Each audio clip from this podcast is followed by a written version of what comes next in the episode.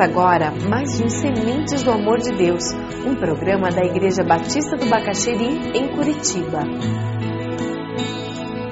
Hoje nós vamos conversar um pouquinho sobre aquele momento em que Jesus entra na cidade de Jerusalém, aquele momento em que Jesus ele é recebido como rei, é a entrada triunfal. Eu vou pedir que vocês abram lá em Lucas, capítulo 19, versículo 28. O Evangelho de Mateus e Marcos fazem menção a esse incidente.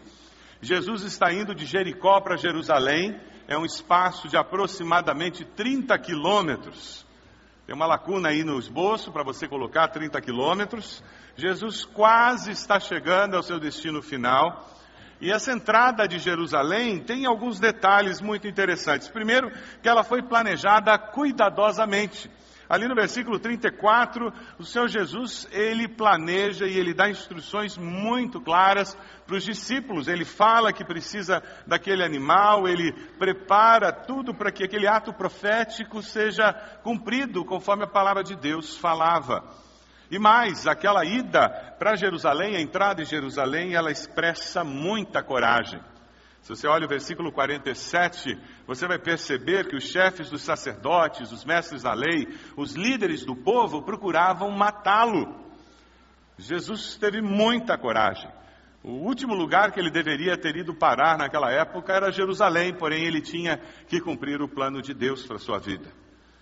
E também aquela entrada de Jerusalém era uma proclamação real, diante da maior concentração de povo daqueles dias. O jumentinho na Palestina não era um animal humilde, sem expressão como nos dias de hoje, não, era um animal nobre. Quando alguém entrava numa cidade num jumentinho, isso simbolizava que era um rei que vinha em paz, alguém que promovia amor e paz à população daquele lugar. Quando Jesus entra em Jerusalém, seria natural gritar o que eles gritaram, versículo 38. Eles dizem: Bendito é o rei que vem em nome do Senhor, paz no céu e glória nas alturas. Quando nós olhamos para esse texto, veja ali o versículo 28. Depois de dizer isso, Jesus foi adiante, subindo para Jerusalém. Ao aproximar-se de Betfagé e de Betânia, no monte chamado das Oliveiras, enviou dois dos seus discípulos, dizendo-lhes: Vão ao povoado que está adiante, ao entrarem, encontrarão um jumentinho amarrado, no qual ninguém jamais montou. Desamarrem-no e tragam-no aqui. Se alguém lhes perguntar por que o estão desamarrando, digam-lhe: o Senhor precisa dele. Os que tinham sido enviados foram encontrar o animal exatamente como ele lhes tinha dito. Quando estavam desamarrando o jumentinho, os seus donos lhes perguntaram: Por que vocês estão desamarrando o jumentinho? E eles responderam: O Senhor precisa dele. Eu queria destacar três situações que tem tudo a ver com aquela expressão que Jesus diz quando ele olha para Jerusalém e diz: Ah, Jerusalém, ah, se você compreendesse a necessidade da obediência, ah, se você compreendesse a importância de obedecer às minhas palavras, ah, se você, João, compreendesse a importância de me obedecer, ah, você, Maria, se você entendesse a importância de de fato ser minha discípula, nem sempre as ordens de Jesus fazem sentido, porque nós não compreendemos tudo o que está envolvido, a nossa percepção da vida é muito limitada, a nossa percepção das situações é muito limitada, porque eu e você somos limitados. É por isso que o justo pela fé viverá. E muitas vezes Deus nos coloca em situações em que nós temos que obedecer pela fé, crendo que se Deus nos mandou fazer alguma coisa, Ele deve ter as suas razões. E mesmo não entendendo exatamente por que, nós obedecemos e colhemos as bênçãos logo a seguir. Foi o que aconteceu com os discípulos. Eles não podiam entender por que, que o Senhor os estava mandando ir buscar um jumento para quê? Qual o objetivo? A viagem está indo tão bem, nós não precisamos de um jumento. Mas eles obedeceram porque o discípulo obedece o seu mestre. E porque eles obedeceram, eles descobriram que Deus já havia ido antes deles, preparado o coração do dono do jumento para que quando eles chegassem, encontrassem o jumento exatamente no lugar indicado.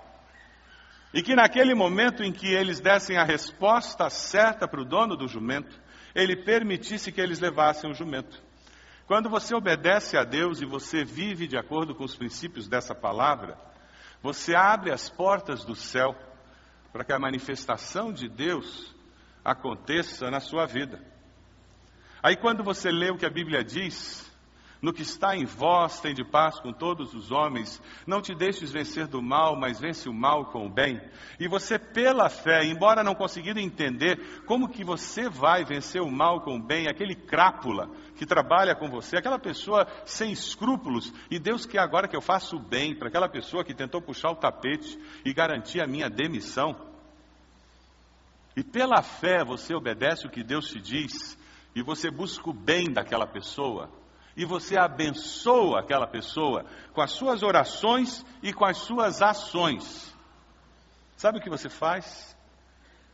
Você, pela fé, abre as portas do céu para que Deus trabalhe nas circunstâncias, no coração daquela pessoa, e você vai ser surpreendido pelo mover sobrenatural de Deus nas circunstâncias da sua vida. As suas opções são essa ou viver se arrastando pelo chão como qualquer ser humano normal, brigando e se implicando com as pessoas que são más e que tentam prejudicar a gente. É tudo uma questão de obedecer ao Mestre ou não. E eu posso ser crente em Jesus e não faltar a culto e não obedecer pela fé. João 14, 21. Quem tem os meus mandamentos e lhes obedece, esse é o que me ama. E Jesus continua dizendo: Aquele que me ama será amado por meu Pai, e eu também o amarei e me revelarei a ele. E na vida existem situações que, ao ler a palavra, ao aplicar um princípio bíblico, nos parece uma coisa absurda o que Deus está nos pedindo. E você vai ser colocado numa encruzilhada de fé. E você terá que dizer: ou eu sou um discípulo que obedece à palavra de Deus, ou eu não sou. Tiago nos diz que aquele que não cumpre a palavra é semelhante a um homem que olha no espelho, vê como ele é, e logo que vira a cabeça se esquece do que viu. Sabe, imagina de manhã cedo você se olha no espelho, vê aquela remela no canto do olho, cabelo todo remexido, quer dizer, para quem tem cabelo.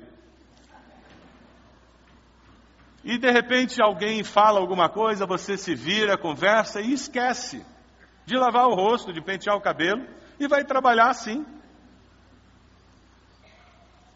E tem muita gente por aí andando com remelo espiritual, todo descabelado, porque não tem sido um cumpridor da palavra. A palavra de Jesus é: ah, se você compreendesse a necessidade da obediência, assim como os discípulos viram o poder de Deus se manifestando, você também veria. Mas sabe, se você compreendesse a necessidade da obediência, e também se você compreendesse que a glória desse mundo, dessa vida é passageira, a sua vida seria melhor. Porque Jesus experimentou a glória desse mundo. Lembra quando ele multiplicou os pães? Queriam fazê-lo rei? Aquelas pessoas que faziam uma refeição por dia e não sabiam se no dia seguinte comeriam. E de repente vem alguém que multiplica, transforma alguns peixes e pães em alimentação para uma multidão e todo mundo se empanturrou de comer. E eles viram, os apóstolos passaram recolhendo o que sobrou e ainda sobrou muito. E você acha que eles não guardaram um pouquinho dentro do bolso? E eles queriam que Jesus fosse rei. É impressionante como Jesus chega no momento de popularidade e ele não se deixa iludir. Ele sabia que aquilo era passageiro, que era uma questão de tempo para aquele povo que gritava Osana, Osana, começar a gritar crucificam, crucificam crucificam. Aquelas pessoas que batem nas suas costas, elogiam no ambiente de trabalho, começarem a criticá-lo e a reclamar de você. É tão fácil aquelas pessoas que são seus amigos pela influência que você tem se tornarem seus inimigos, porque agora não interessa mais. Você não tem mais aquela influência. O meu pai, ele tinha uma plaquinha no escritório dele. A plaquinha dizia: "Não, não me pises quando você estiver subindo, porque eu posso estar por aqui quando você estiver descendo". E a vida é desse jeito. A gente sobe, desce, melhora e piora, e quem já tem um pouquinho mais de anos acumulados sabe que é desse jeito. É uma ilusão achar que porque eu fui promovido eu sou melhor do que os outros, ou porque eu tenho um pouco mais de dinheiro eu sou melhor do que os outros, ou porque eu me formei em alguma coisa eu sou melhor do que os outros. Quando Jesus entra em Jerusalém, o que ele está fazendo é cumprindo uma profecia de Zacarias 9:9. Alegre-se muito, cidade de Sião, exulte Jerusalém. Eis que o seu rei vem a você, justo e vitorioso, humilde e montado num jumento, um jumentinho, cria de jumenta. Jesus sabia que o que estava acontecendo com ele era cumprimento de profecias. Mais de 300 profecias se cumprem naquela vida de Jesus. Uma concentração enorme de profecias estão no nascimento e agora uma concentração enorme de profecias está ali naquele período da morte e ressurreição de Jesus. Tudo para que eu e você tivéssemos facilidade de crer nele. Deus sabe a dificuldade que nós temos de crer e confiar em Deus. Por isso que ele nos mandou essas profecias para que ficasse claro que não foi por acaso, que Jesus não é um acidente histórico, Jesus de fato é o Filho de Deus que veio para salvar todo aquele que nele crê, para que eu e você pudéssemos crer nele. Quando nós olhamos o que aconteceu com Jesus, e Jesus sabia disso, aquilo ali era passageiro. Quando você olhar um momento de glória, um momento de vitória, um momento de bênção, um momento que tudo dá certo na sua vida, celebre, curta, agradeça a Deus por isso, mas não se iluda. Porque a vida é multicolorida. Assim como existem momentos de muita alegria, existem momentos de tristeza. Como existem momentos de muita vitória, existem momentos de derrota. Nós estamos sujeitos a todas essas situações. É interessante porque Jesus sabia o que os religiosos estavam planejando, o que eles queriam fazer com ele. Jesus sabia como aquele povo com facilidade mudaria e ao invés de estar aplaudindo e falando que seja exaltado, bendito, aquele povo estaria dizendo crucificam. Ele sabia que aquele mesmo povo que colocava a roupa no caminho, com facilidade, trocaria Barrabás no lugar dele. Ele sabia que é melhor ser aplaudido por Deus do que pelo homem. Você tem buscado o aplauso de Deus? O reconhecimento de Deus? Quando nós buscamos uma vida de obediência, na realidade o que nós estamos buscando é a aprovação de Deus, é o aplauso de Deus. Nós estamos buscando a glória de Deus e não a nossa. Ah, se você compreendesse a necessidade da obediência, se você compreendesse que a glória desta vida é passageira. Você vive com essa consciência de que a glória dessa vida é passageira e por isso toda a glória que eu recebo eu preciso depositar aos pés da cruz? Toda a vitória que eu tenho eu preciso levar até os pés da cruz? Para que eu celebre as vitórias sem perder o centro na minha vida, sem perder a, o entendimento de que toda a graça, todo o bem, tudo que é bom vem de Deus, sem me sentir melhor do que os demais, mas pelo contrário,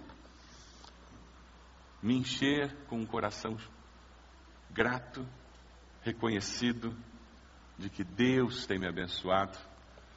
Quando Jesus se aproxima daquela cidade. Aquele Cristo que sabia o que era obediência,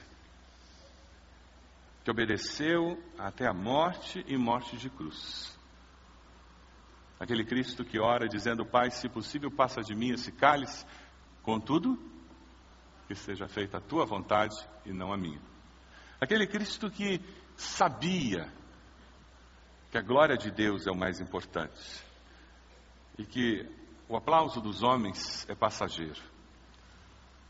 Ele olha para Jerusalém e se compadece das pessoas que moram ali. Dê uma olhadinha no versículo 41. Quando se aproximou e viu a cidade, Jesus chorou sobre ela e disse: Se você compreendesse neste dia, sim, você também o que traz a paz. Mas agora isso está oculto aos seus olhos. Virão dias em que os seus inimigos construirão trincheiras contra você, a rodearão e a cercarão de todos os lados. Também a lançarão por terra você e os seus filhos, não deixarão pedra sobre pedra, porque você não reconheceu a oportunidade que Deus lhe concedeu. Quando ele se aproxima, o coração se enche de compaixão. Sabe, um coração que busca a glória de Deus e que se submete a Deus com mais facilidade, ama e tem compaixão como Deus ama e tem compaixão. Nós passamos a ver as pessoas como Deus as vê. Quando Jesus se aproxima de Jerusalém, ele vê Jerusalém como Deus vê Jerusalém. Você tem um coração compassivo? Ah, se você compreendesse a necessidade da compaixão, a cidade seria vista com outros olhos, as pessoas seriam vistas com outros olhos. Eles encontrariam uma comunidade cristã que responderia com compaixão, porque o que eles precisam é de compaixão para descobrir que existe vida. Assim como o drogado precisa de compaixão. Aquela jovem da sua faculdade, que é garota de programa para pagar a mensalidade da faculdade, precisa de compaixão e não de rejeição. Aquele colega de trabalho que é viciado em sites pornográficos e que se vangloria disso, ele precisa de compaixão. Sabe aquele parente chato?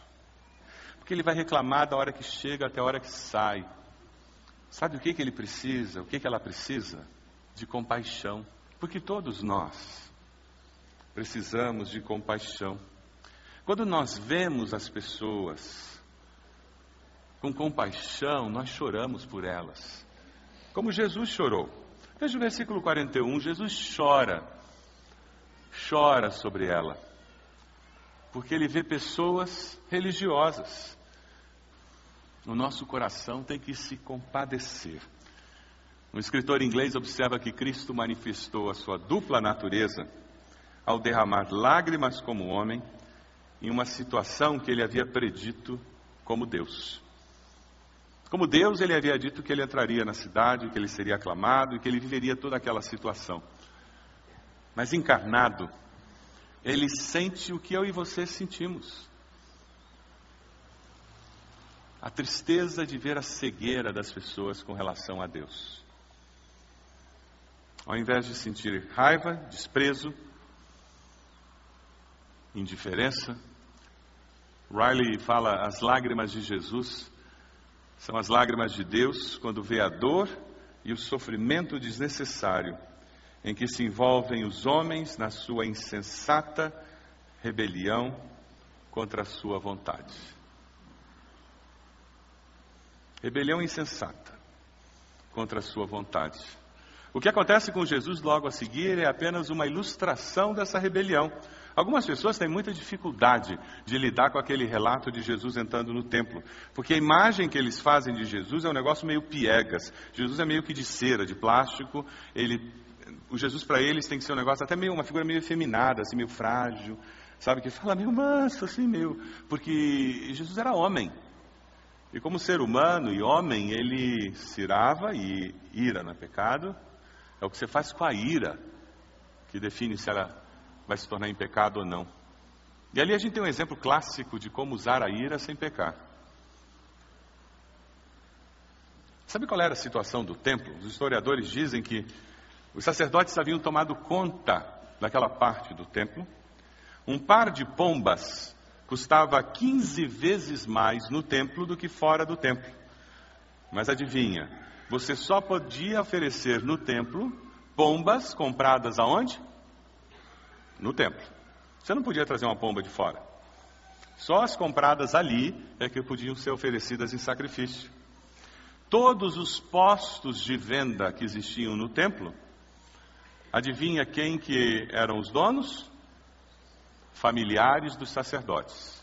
Parece coisa do Congresso, né? Os animais, eles eram comprados dos familiares dos sacerdotes, eles tinham que ser perfeitos, e para você oferecer no templo, você tinha que comprar daqueles vendedores ali. As ofertas em dinheiro e o dinheiro usado para fazer compras no templo era uma moeda local. Eles criaram uma moeda do templo. Então você chegava de onde quer que você chegasse e você tinha que trocar o dinheiro que você tinha na moeda do templo. Adivinha quem controlava o câmbio? Esses mesmos. Uma comparação grosseira seria como se eu, como pastor da igreja, fosse o dono da livraria, dono do restaurante do almoço e da cantina, cobrando preços exorbitantes e todo mundo fosse obrigado.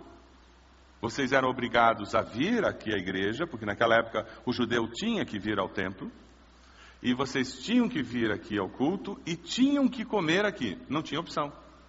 E digo mais, tem que comprar livro ali, não pode comprar fora não. Dá para entender por que, que Jesus, no versículo 46, faz um elogio a eles?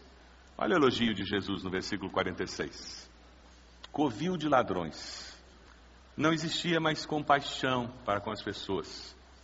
As pessoas eram massa de manobra. Os relacionamentos eram interesseiros. Isso acontece quando não existe compaixão no coração das pessoas, dos líderes. Quando os relacionamentos são baseados em interesse. Um usa o outro. Há algum tempo atrás, uma pessoa começou a frequentar a nossa igreja e, conversando com essa pessoa, ela deu uma palavra que abençoou demais meu coração. Eu disse: Como é que está sendo a experiência de frequentar uma igreja? Ele nunca tinha frequentado a igreja. Ele olhou para mim, deu uma risada e disse: Está sendo bom demais. Eu estou achando muito interessante, porque o olhar das pessoas é limpo. As pessoas não têm uma agenda oculta. As pessoas conversam com você simplesmente conversando. Essa pessoa ela trabalha num ambiente muito politizado e como ela tem uma posição de influência, então ela o tempo todo lida com indivíduos que chegam perto dela e sempre tentando manipular a influência dela e sempre com uma agenda oculta, querendo conversar e dizer determinadas coisas para levá-lo a chegar a determinadas conclusões. E igreja tem que ser isso mesmo. Nós somos quem somos e nos relacionamos de coração aberto porque somos família de Deus e nós estamos tranquilos e podemos amar e nos deixar amar e podemos com compaixão abençoar um ao outro. Com compaixão e com amor, nós olhamos para as pessoas e abençoamos a vida delas. Você pode imaginar você começar a se relacionar com aquela pessoa do apartamento de cima que reclama o tempo todo e vive fazendo barulho na sua cabeça, e você se relacionar com compaixão. Já imaginou aquela pessoa de baixo que reclama dioturnamente de qualquer barulhinho na sua casa e você conseguir conversar com compaixão? Sabe aquele vizinho que o filho toca guitarra e bateria até as 11 da noite? E você conseguir conversar com compaixão? Você consegue imaginar algum relacionamento seu que está precisando de um balde de compaixão em cima? Quem sabe é o seu relacionamento conjugal, que anda meio seco, parece mais cobrança de supervisor para gerente do que um relacionamento de compaixão entre duas pessoas que se amam. Quem sabe é o relacionamento com os filhos, que precisa de um balde de compaixão que parece que a nossa conversa é mais de cobrança e de relatório de prestação de contas do que um relatório de, de amor e de compaixão. Três perguntas para encerrarmos essa mensagem. Jesus disse: se você compreendesse a necessidade da obediência, então você viveria demonstrando o amor de Deus e obedecendo os seus mandamentos. Você quer viver assim? Sim ou não? Você está disposto a, pela fé, obedecer os mandamentos, mesmo quando você não entender tudo? Esse é um desafio. Qual a sua resposta a esse desafio?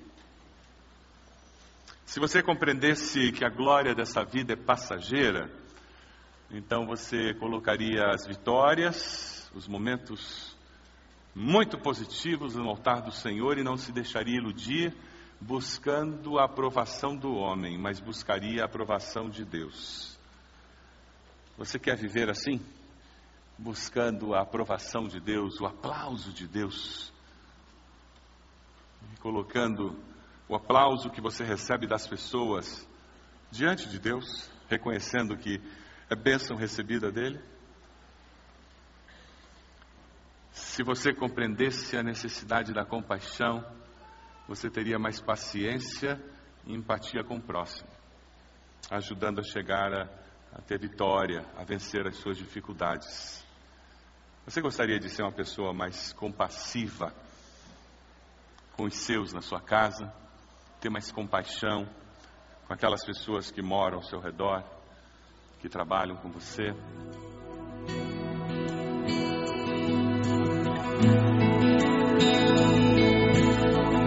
Este foi mais um programa Sementes do Amor de Deus, com o pastor Roberto Silvado, da Igreja Batista do Bacaxeri.